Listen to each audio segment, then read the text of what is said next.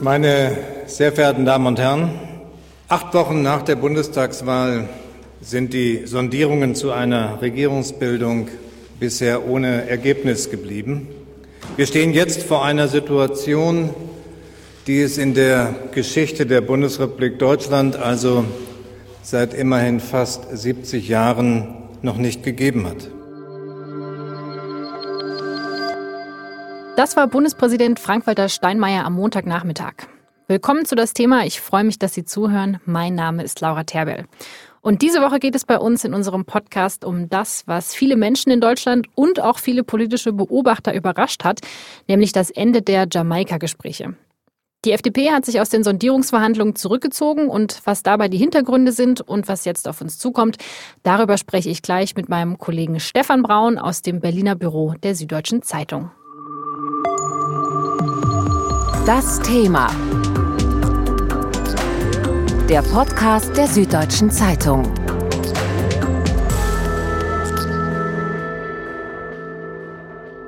Nach vier Wochen Sondierung sieht es jetzt so aus, als ob es doch kein Jamaika geben wird, also keine Koalition aus CDU, CSU, FDP und den Grünen. Und ich spreche jetzt mit Stefan Braun, Redakteur in der Berliner SZ-Redaktion. Stefan, wie unerwartet kam denn das Ganze? Ich würde sagen, es kam am Ende nicht mehr so richtig unerwartet, weil es ja seit Tagen ächzte, überall irgendwie jeder an den anderen zog. Man hat gespürt, dass die FDP große Bauchschmerzen hat. Man hat ja auch gemerkt, dass sie an der einen oder anderen Stelle plötzlich äh, wieder Haken einwarf, als eigentlich schon eine Lösung da war. Aber ich würde sagen, insgesamt war es in Berlin trotzdem eine Überraschung, weil eigentlich alle dachten, erstens, es gibt letztlich eine liberale, eine weltoffene, eine gemeinsame Linie. Und zweitens, alle wissen, wie wichtig es ist, dass Deutschland eine vernünftige, kluge, wegen mir auch nach vorne gerichtete Regierung bekommt. Deswegen würde ich sagen, ähm, man hat irgendwie gespürt, es hakt und tut weh und jeder leidet, aber man hat eigentlich bis fast zuletzt gehofft, dass sie es trotzdem hinkriegen. Das heißt, man hat schon während den Sondierungsgesprächen gemerkt, dass die FDP so ein bisschen das Problem ist? Diese FDP war überglücklich am 24. September. Die hat gedacht, wow, jetzt sind wir wieder da. Und die musste am 24. September, also nach Minuten feststellen, shit, wir können jetzt nicht mal ein Jahr uns freuen und uns organisieren und neu aufstellen, sondern, oh Gott, wir müssen sofort in Koalitionsverhandlungen oder in Sondierungsgespräche eintreten. Also quasi, das war wie ein großer Euphorie-Moment, der gleich wieder dramatisch hektisch gebremst wird. Jeder ahnt auch wieder bei sich selbst, was das eigentlich für jemanden bedeutet. Und so sind die auch in diese ersten Sondierungstage gegangen. Also eigentlich mit breiter Brust und gleichzeitig mit der großen Sorge, ob sie das schaffen, ob sie schon gut genug aufgestellt sind und das Ganze mit einer Kanzlerin, von der ja quasi die versammelte FDP glaubt, dass diese Kanzlerin 2013 zur großen Niederlage kräftig beigetragen hat. Das war komplex komplex, das war schwierig.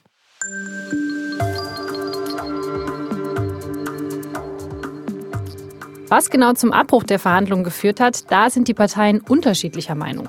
Die FDP sagt, man habe inhaltlich einfach zu weit auseinandergelegen. Im Interview mit der SZ verweist der Vizeparteichef Wolfgang Kubicki auf sage und schreibe 237 Punkte, bei denen sich die Parteien noch nicht einig gewesen waren. Bei den anderen Parteien, da klingt das ein wenig anders. Sowohl die Grünen als auch die CDU betonen, dass man in so gut wie allen strittigen Bereichen schon einer Einigung sehr nahe gewesen sei. Unter anderem bei den wichtigen Punkten Solidaritätszuschlag, bei der Digitalisierung, Klimaschutz, Landwirtschaft und auch bei den Flüchtlingen. Die Einigung beim Soli, die bestreitet wiederum die FDP. Zusätzlich erschwert hat die Verhandlungen die Tatsache, dass FDP-Parteichef Christian Lindner und die Kanzlerin Angela Merkel kein besonders gutes Vertrauensverhältnis haben, was wohl schon seit Beginn der schwarz-gelben Koalition 2009 der Fall ist. Christian Lindner hat sich auch in Interviews während der Jamaika-Verhandlungen mehrfach sehr kritisch über Kanzlerin Angela Merkel geäußert. Er hat unter anderem gesagt, dass es in absehbarer Zeit eine Nachfolgedebatte über sie geben muss und dass sie einen spürbaren Autoritätsverlust erlitten hätte durch die Stimmenverluste der CDU bei der Bundestagswahl. Und die Grünen, die sagen jetzt, dass es Lindner offenbar gar nicht ums Regieren gegangen ist, sondern er von Anfang an vorhatte, die Verhandlungen an einer für ihn passenden Stelle platzen zu lassen.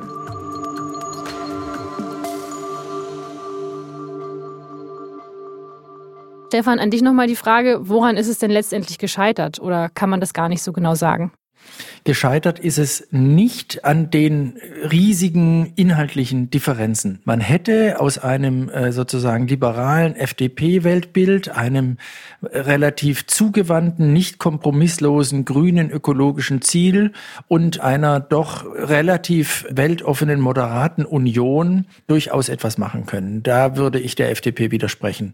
Wo sie wahrscheinlich recht hat, ist äh, sozusagen, dass diese unterschiedlichen Kulturen, die natürlich nicht gleich sind und die auch nicht nur zwischen Grün und dem Rest irgendwie groß sind, leider von Anfang an dazu geführt haben, dass alle möglichen Leute Angst hatten vor dem, was sie alles aufgeben müssen. Also sind in der Tat mit Werf in den Wahlkampf gegangen. Sie haben in der Tat auch durchaus die andere Seite kritisiert. Sie haben sich natürlich, und das ist immer das Besondere am Wahlkampf, sehr in den eigenen Überzeugungen gebadet. Und jetzt plötzlich sollst du sagen, ah, das ist nicht so wichtig und da kann ich vielleicht auch drauf verzichten. Ui, und dem, dem anderen, äh, der ist vielleicht gar nicht so böse, wie ich es im Wahlkampf dargestellt habe. Dieses nicht vorhandene Vertrauen, mit dem anderen tatsächlich etwas hinbekommen zu können, war, glaube ich, der schwerwiegendste Grund, warum das am Ende in die Grütze gegangen ist. Wir hören mal rein, wie Christian Lindner genau den Abbruch der Sondierungsgespräche begründet und was die Grünen dazu sagen. Ja, meine Damen und Herren, wir haben äh, Stunden, Tage und Wochen miteinander gerungen und äh, heute am Tag länger, als wir uns ursprünglich ja vorgenommen hatten. Wir haben als Freie Demokraten in den äh, letzten Wochen zahlreiche Angebote zum Kompromiss unterbreitet, unter anderem ganz zu Beginn in der Steuerpolitik, in der Europapolitik, in Fragen der Einwanderung und in der Bildungspolitik. Es hat sich gezeigt, dass die vier Gesprächspartner keine gemeinsame Vorstellung von der Modernisierung unseres Landes und vor allen Dingen keine gemeinsame Vertrauensbasis entwickeln konnten. Das war Christian Lindner, der davon spricht, man hat versucht, Kompromisse einzugehen, aber es scheint wohl irgendwie an der gemeinsamen Vertrauensbasis gelegen zu haben. Wir hören mal rein, was die Grünen dazu sagen. Ja, wir haben erlebt, dass die FDP nicht mehr bereit war, weiter zu reden über die Frage, ob man eine gemeinsame Regierung bilden kann. Wir waren der Auffassung, das ist möglich. Die CSU und die CDU waren der Auffassung, das ist möglich. Wir hatten noch nicht alles geeint. Klar, wir hatten noch Punkte, über die wir hätten weitersprechen müssen. Aber das ist so in der Demokratie, dass man weiterreden können muss, dass man weiter miteinander spricht. Ich finde, es hätte sich gelohnt, die Extrameile zu geben, denn die Demokratie lebt vom Kompromiss. Sie lebt davon, dass alle sich aufeinander zubewegen für das gemeinsame Ganze. Vielleicht klingt es etwas altmodisch und wundert aus dem Munde eines Grünen. Aber ich finde schon, dass man eigentlich immer noch sagen muss, erst kommt das Land, erst kommen alle, auch die, die einen nicht gewählt haben, und dann kommt die Partei und nicht umgekehrt. Das waren Katrin Göring-Eckardt und Tim Özdemir von den Grünen. Und wir haben jetzt ja bei der FDP und bei den Grünen so zwei ganz interessante Pole. Also auf der einen Seite haben wir die FDP, die eben sagt, okay, wir haben unsere Überzeugungen und die können wir jetzt auch nicht opfern, ähm, dass man irgendwie so einen schlechten Kompromiss aushandelt. Und auf der anderen Seite die Grünen, die ja schon fast, äh, fast patriotisch argumentieren, sage ich mal. Die Regierungsverantwortung und die Verantwortung für das Land kommt zuerst. Finde ich irgendwie auch sehr spannend, dass es gerade diese Argumente von diesen Parteien kommen. Wie schätzt du das ein? Es sagen jetzt ja auch viele Leute zur FDP, dass sie es eigentlich gut finden, dass die zu ihren Überzeugungen stehen und eben keine Kompromisse schließen wollen. Ich glaube tatsächlich, die haben kalte Füße gekriegt. Es ist auch möglich, dass sie sozusagen immer das Scheitern mit im Kopf hatten. Ob sie es quasi absichtlich vorbereitet haben, das halte ich für eine Unterstellung, die kann ich mit nichts belegen. Deswegen würde ich sie eigentlich auch nicht formulieren wollen. Aber ganz sicher ist, und das ist ja das, was äh, nicht so richtig immer wieder betont wird, diese FDP ist vier Jahre nicht im Bundestag gewesen. Sie hatte kein Hinterland, intellektuelles Hinterland, das sozusagen immer in allen Diskussionen, die gerade aktuell gelaufen sind, irgendwie beteiligt war. Dieses Thema ist eines, worüber natürlich kein Parteichef reden will. Und trotzdem würde ich behaupten, je präziser, je detailreicher diese Verhandlungen wurden, desto problematischer wurden sie auch für die FDP. Und dass du dann natürlich dauernd irgendwie an deine Prinzipien denkst und dass auch er unentwegt an seine Prinzipien denkt, kann ich verstehen. Was ich nicht verstehen kann, ist, dass die FDP während des ganzen Bundestagswahlkampfs erklärt hat, sie sei eine neue FDP. Und Lindner hat das auch rhetorisch unterfüttert. Er hat nicht mehr Steuersenkungen oder die Senkungen der Sozialabgaben mit äh, einer Unterstützung der Unternehmen begründet, sondern er ist auf die einzelnen Leute gegangen. Also er hat gesagt, die Krankenschwester braucht eine Senkung der Sozialabgaben. Er hat gesagt, die kleinen Leute, die Bürger, die noch ein bisschen Geld sparen wollen, die brauchen eine Steuersenkung. Also er hat rhetorisch etwas gemacht, was glaube ich auch während des Wahlkampfs funktioniert hat. Und dann hat er jetzt am Schluss die Senkung des oder die Abschaffung des Solidaritätszuschlages die nicht hundertprozentig, aber 75-prozentig kommen sollte, ausgeschlagen. Und getroffen hätte es eben die reichen Unternehmen, die hätten auch weiter noch zahlen sollen. Also er geht zurück in dieser Situation auf das, was die alte FDP repräsentiert hat. Das ist verwunderlich. Das hätte ich ehrlicherweise nicht erwartet, weil ich gedacht habe, dass seine neue Rhetorik auch mit neuen Inhalten unterfüttert wird. Das war jetzt erstmal nicht der Fall. Unser äh, Chefredakteur Kurt Kister, der malt ja ein sehr deutliches Bild von den zwei führenden Personen der FDP bei den Verhandlungen, Parteichef Lindner und Vizechef Kubicki. Und sie kommen bei ihm nicht besonders gut weg. Er kritisiert ihre liberalen Hyperegos. Und da hören wir mal einen ganz kurzen Ausschnitt aus dem Leitartikel.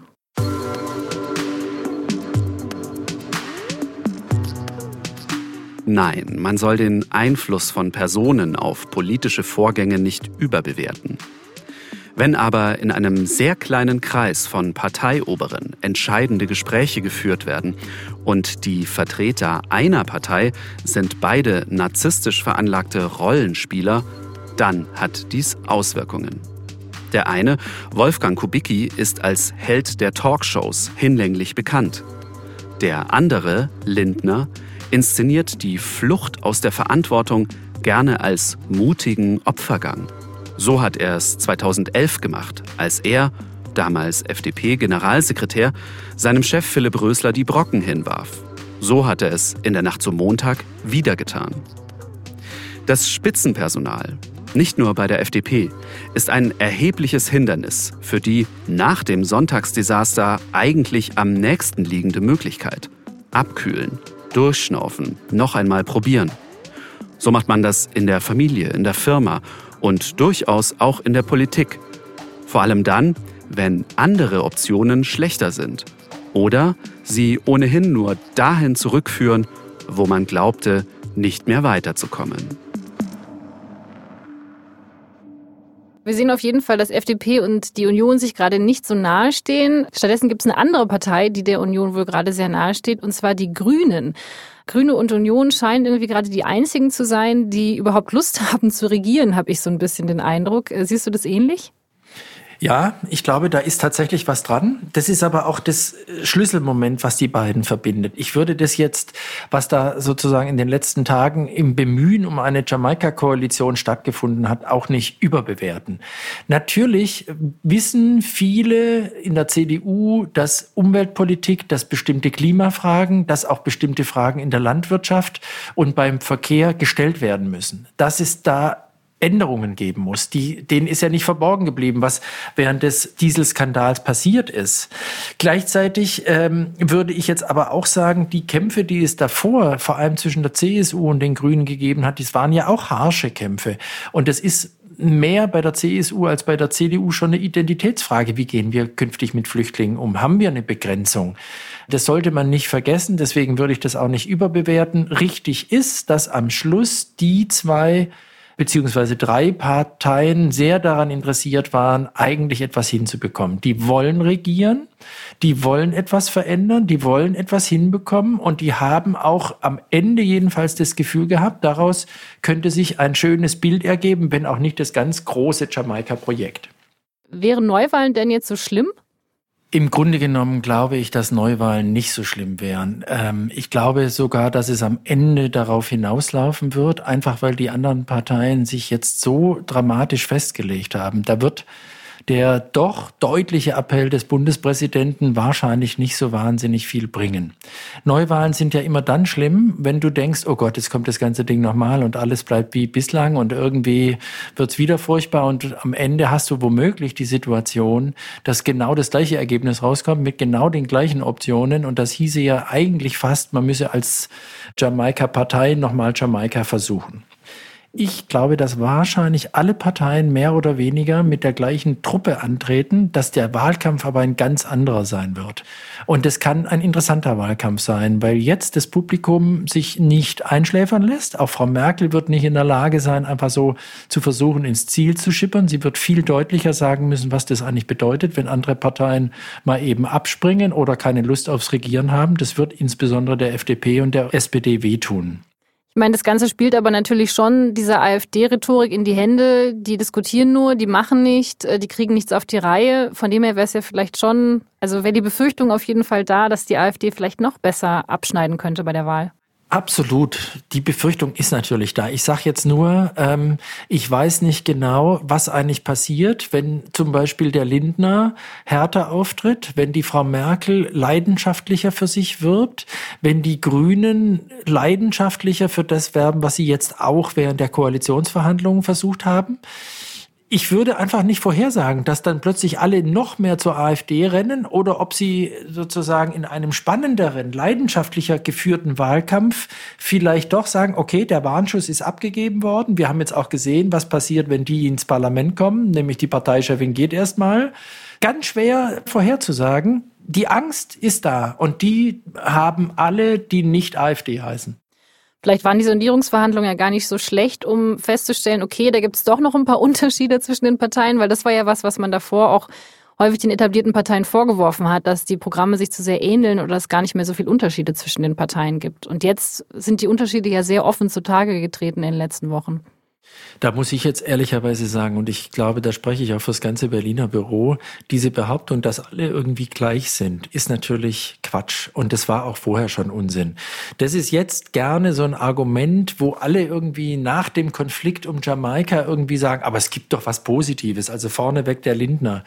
Ich würde sagen, wer die Parteiprogramme ein bisschen sich anguckte, der weiß, dass es Unterschiede gab. Der hat auch vorhersehen können, dass es natürlich Debatten zwischen der CSU und den Grünen gibt. Ich finde ehrlicherweise viel bedauerlicher, dass man sich nochmal darüber Gedanken machen muss, mit was gehe ich eigentlich, wenn der Wahltag vorbei ist, in Koalitionsverhandlungen? Mit dem Verteidigungsmechanismus, ich will so viel kriegen, was ich überhaupt kann, oder mit der Idee, was kann ich eigentlich mit den anderen machen? Wo kann ich mit den anderen Brücken schlagen? Also zum Beispiel Brücken zwischen den Grünen und der FDP. Aus meiner Sicht hätte es die gegeben. Und das ist das Traurigste an der Geschichte. Das sagt ja irgendwie so ein bisschen was darüber aus, wie viel Vertrauen es in der Politik gibt, nämlich nicht mehr besonders viel. Also die Parteien vertrauen sich gegenseitig nicht mehr, gehen auch ohne Vertrauen in diese Verhandlungen. Auch innerhalb der Parteien gibt es nicht mehr so viel Vertrauen. Ist das vielleicht ein bisschen so das unterliegende Problem dieser ganzen Verhandlungen? Ehrlicherweise, da würde ich jetzt, könnte man sofort dagegenhalten. Ganz offensichtlich ist in diesen vier Wochen zwischen der CDU, CSU und den Grünen Vertrauen gewachsen.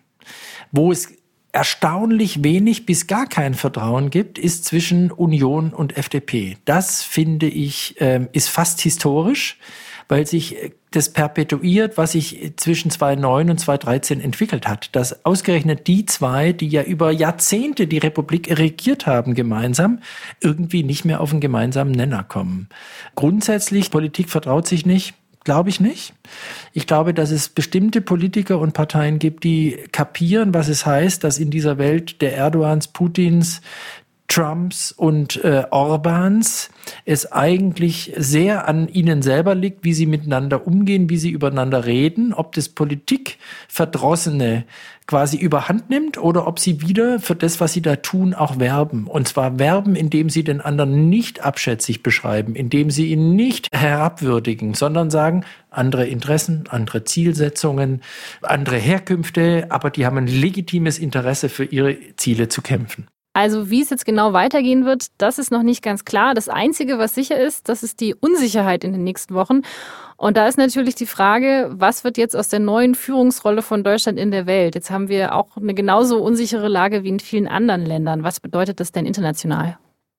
Ich würde sagen, natürlich ist sozusagen das Erstaunen über Deutschland groß. Wir kriegen hier in Berlin ja auch äh, als Berliner Büro ziemlich viele Anfragen, damit wir dem Schweizer, dem Österreicher, den Franzosen, den Belgiern, zum Teil sogar den Polen am Telefon mal erklären, also auch für Radiosendungen erklären, was ist denn da los, wieso kann denn das in Deutschland passieren, so instabil, in einem so stabilen Deutschland. Also das Erstaunen ist riesig.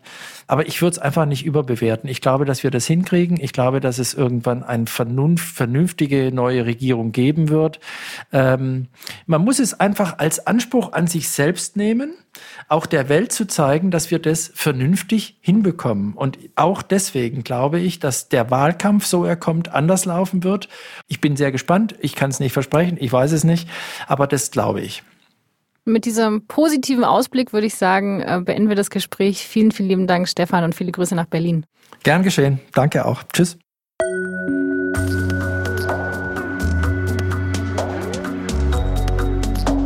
Das war der Blick aus dem Berliner SZ-Büro auf das, was die Jamaika-Verhandlungen zum Scheitern geführt hat und was die möglichen Folgen sind. Und was bis zum Eklat am Sonntagabend auch noch über dem Verhandlungstisch geschwebt ist, das war ein anderer Machtkampf, und zwar der zwischen CSU-Chef und bayerischem Ministerpräsidenten Horst Seehofer und Markus Söder, dem bayerischen Finanzminister, der ja lieber heute als morgen Nachfolger als Parteichef und nächstes Jahr dann auch bayerischer Ministerpräsident werden möchte. Und wie sich die gescheiterten Sondierungsgespräche jetzt auch noch auf den Machtkampf in der bayerischen CSU auswirken, dazu spreche ich jetzt mit meinem Kollegen Roman Deininger. Das Thema. Roman, schön, dass du hier bist. Sehr gern.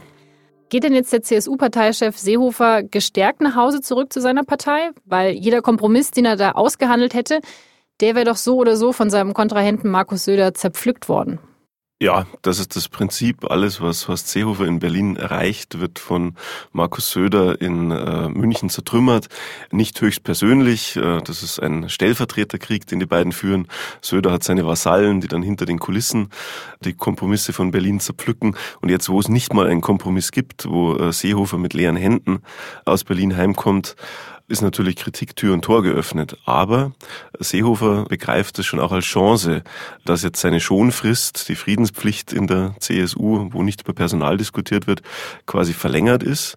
Und äh, seine Leute verbreiten auch die Botschaft, dass Seehofer gut verhandelt habe und äh, dass man ihn in Berlin brauche. Okay, also nützt es Seehofer eigentlich mehr als Söder, weil Seehofer jetzt sagen kann, er hat eigentlich einen ganz guten Job gemacht und Söder fehlt die Angriffsfläche für weitere Kritik. Das ist, glaube ich, noch offene Frage, wem das mehr nützt. Aber es sieht schon so aus, als hätte der Markus Söder überhaupt keine Lust, sich diese offene Berliner Baustelle ans Bein zu binden. Das könnte ihm mehr schaden, wenn ein schlechtes Ergebnis in Berlin, schlechte Regierungskoalition, schlechte Ergebnisse für die CSU am Ende an ihm hängen bleiben und nicht an Seehofer. Du hast jetzt gerade gesagt, äh, Seehofer lässt verbreiten, dass er sich gut geschlagen hat. Aber stimmt es denn überhaupt? Also wie gut hat denn Seehofer diese Verhandlungen gemeistert in Berlin? Da muss man zuerst mal den Ruf von Seehofer als äh, harten, erfolgreichen Verhandler kennen. Ist natürlich äh, immer ein bisschen Propaganda seiner Leute dabei, aber es ist schon auch was dran. In der Vergangenheit hat er für die CSU oft mehr rausgeholt, als realistisch erwartbar gewesen wäre. Zum Beispiel in diesem Frühjahr, also die Autobahnmaut für Ausländer, dieses Lieblingsprojekt der CSU, CSU, mit der sie den Rest der Republik terrorisiert hat, durchgesetzt hat, indem er gedroht hat, dass Bayern einfach nicht mehr so viel Geld in den Länderfinanzausgleich zahlt. Und äh, dann sind andere eingeknickt und er hat seine Maut bekommen. Diesmal war es wohl so, dass er es zumindest geschafft hat, dass der schwarze Peter für das Scheitern der Jamaika-Sondierungen am Ende nicht bei der CSU hängen bleibt, sondern bei der FDP. Das werten seine Leute schon mal als Erfolg. Und auf der Wegstrecke muss man sagen, dass er ja bei den symbolischen Fragen für die CSU, also zum Beispiel in der Flüchtlingsfrage, zumindest nicht eingeknickt ist. Das kann er jetzt schon als Erfolg verkaufen. Aber der Machtkampf, der ja zwischen ihm und Söder immer so im Hintergrund eine Rolle gespielt hat, der hat ja die Jamaika-Verhandlungen jetzt nicht unbedingt einfacher gemacht. Also das muss er sich dann ja vielleicht schon auch anhängen lassen, dass ja er das dann nicht unbedingt einfacher gemacht hat für die ganzen Verhandlungen. Das ist sicher richtig, dass das äh, so war, dass das Rumoren in der CSU nicht geholfen hat und zwar in zwei Richtungen nicht geholfen hat. Es hat Seehofer nicht geholfen, weil er quasi immer mit einem Auge nach München schauen musste, was hinter seinem Rücken so getrieben wird. Und auf der anderen Seite hat es auch den Vertretern der anderen Parteien bei den Jamaika-Sondierungen äh, nicht geholfen, weil die sich natürlich immer fragen mussten, der Mensch, mit dem wir da verhandeln, ist der in zwei Monaten wirklich noch da? Also was sind seine äh, Versprechen wert? Auf der anderen Seite ist aber auch richtig, dass Seehofer das nicht sich anhaftet, dieses Problem, sondern es weitergibt an Markus Söder. Seehofer sagt, ich wollte mich hier im Interesse der Partei auf Berlin konzentrieren und die Münchner um Söder sind mir in den Rücken gefallen. Die sind schuld. Jetzt präsentiert sich die Union ja auch sehr geschlossen. Ist das alles nur Show jetzt und Strategie? Es ist, glaube ich, wieder die Zweckgemeinschaft, die äh, Merkel und Seehofer schon öfter in ihrer gemeinsamen Karriere abgegeben haben. Die Bilder, die wir am Sonntagabend gesehen haben, Seehofer dankt nach dem Scheitern der Sondierungen Merkel ausdrücklich äh, für ihre gute Verhandlungsführung. Es gibt Applaus. Kann man natürlich für ein wenig skurril halten, wenn man die Vorgeschichte kennt, also dass sich nur mit Mühe und Not zusammengerauft haben in der Flüchtlingsfrage und einen einigermaßen gemeinsamen Wahlkampf gemacht haben. Auf der anderen Seite, wenn man einfach anerkennt, dass es nicht Liebe und Zuneigung und Überzeugung ist, die sie zusammenführt, muss man auch anerkennen, dass sie diese Zweckgemeinschaft schon ernst meinen. Die kämpfen jetzt beide gemeinsam um ihr politisches Überleben, haben gemeinsame Interessen und äh, deswegen denke ich, dass das Team jetzt ein engeres ist, als es je zuvor war. Seehofer kämpft um sein politisches Überleben. Was ist denn jetzt sein Plan? Also halten wird er sich ja trotzdem nicht können, oder? Ja, die Lage ist, glaube ich, so, dass Seehofer schon so angeschlagen ist, dass es schwer vorstellbar ist, dass er über das Jahr 2018 hinaus Ministerpräsident bleibt. Also das zumindest hat Söder geschafft, indem er Seehofer wundgeschossen hat hinter den Kulissen in den letzten gut acht Wochen. Trotzdem ist es so, dass Seehofer schon noch einige Fäden in der Hand hat. Also er wird jetzt an diesem Donnerstag im Parteivorstand und in der Landtagsfraktion einen Vorschlag machen, wie es weitergeht. Ob das schon der umfassende Personalvorschlag ist, wer äh, soll Parteivorsitzender werden, wer geht 2018 als Spitzenkandidat in die Landtagswahl, das weiß man noch gar nicht, aber er wird schon einen Zeitplan vorlegen, wie es weitergehen soll, wann wer welche Entscheidungen trifft. Insofern wird er als versierter Spieler, also der gute Verhandler, über den wir vorher gesprochen haben, der ist er ja auch in der eigenen Partei, wird schon seinen Spielraum ausreizen. Ich tippe darauf, dass er weiß, dass er ein Amt abgeben muss, Parteichef oder Ministerpräsident, um dem Unmut in der Partei ein Ventil zu geben, den Druck aus dem Kessel zu lassen. Aber so wie man Seehofer kennt, wird er schon versuchen, ein Amt zu behalten und vor allem dafür zu sorgen, dass äh, Markus Söder, den Mann, den er am wenigsten als Nachfolger will, das auch nicht wird. Ihr schildert ja gerade die CSU wahlweise als Hühnerstall oder als Villa Kunterbund in der SZ. Ähm, was passiert da gerade in der CSU? Ja, das sind einfach Bilder, die versuchen, das Chaos in der Partei zu beschreiben. Während der Chef in Berlin war, haben in München die Mäuse auf den Tischen getanzt, um noch ein lustiges Bild einzuführen. Insofern wenn Seehofer jetzt zurückkommt in dieser Woche, wenn er am Donnerstag die Parteigremien informiert, Parteivorstand und Landtagsfraktion über das Scheitern von Jamaika, dann wird er damit auch versuchen, dem Prozess wieder Ordnung zu geben. Bisher war es halt so, dass auch wenn offiziell eine Friedenspflicht galt, man schwächt den Parteichef, der in Berlin sitzt, nicht, dann wurde hinter den Kulissen trotzdem scharf geschossen. Die Söder-Leute, nicht Söder selbst, aber Söders Leute, haben einen Zermürbungskrieg gegen Seehofer geführt und das war alles hinter den Kulissen. Jetzt tritt dieser Streit auf die offene Bühne. Die CSU wollte eigentlich das Ende der Koalitionsgespräche abwarten, um dann diesen Machtkampf zu entscheiden und sich dem zu widmen. Jetzt kann man ja irgendwie nicht mehr so ganz länger warten. Wie geht es jetzt weiter? Mitte Dezember ist der Parteitag der CSU, am 15. Dezember in Nürnberg. Und Seehofers Ziel ist wahrscheinlich, dass er die Frage des Parteichefs und des Ministerpräsidenten entkoppelt, dass er einen Vorschlag macht, wer Parteichef werden soll und wer die CSU als Spitzenkandidat in eine in mögliche Neuwahlen zum Bundestag führt und dass man dem Ministerpräsidenten die Frage des Spitzenkandidaten für die Landtagswahl 2018 erst später entscheidet. Das Söderlager wird dagegen darauf drängen, dass man beide Fragen schon beim Parteitag im Dezember aus einem Guss entscheidet und damit die Zukunftsaufstellung komplett geschafft hat. Um die Frage, wann man was macht, wird der erste Kampf entbrennen und es ist davon auszugehen, dass das, was wir bisher erlebt haben, hinter den Kulissen der CSU, nur ein Vorspiel war für die, die große Schlacht, die jetzt kommt. Vielen Dank, Roman. War mein Vergnügen.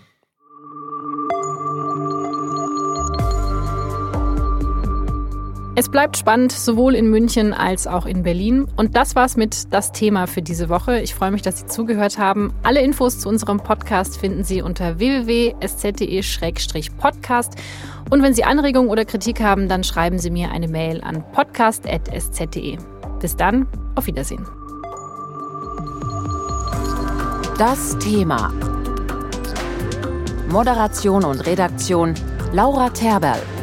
Regie und Produktion Ikone Media im Auftrag der Süddeutschen Zeitung. Alle Informationen unter sz.de-podcast.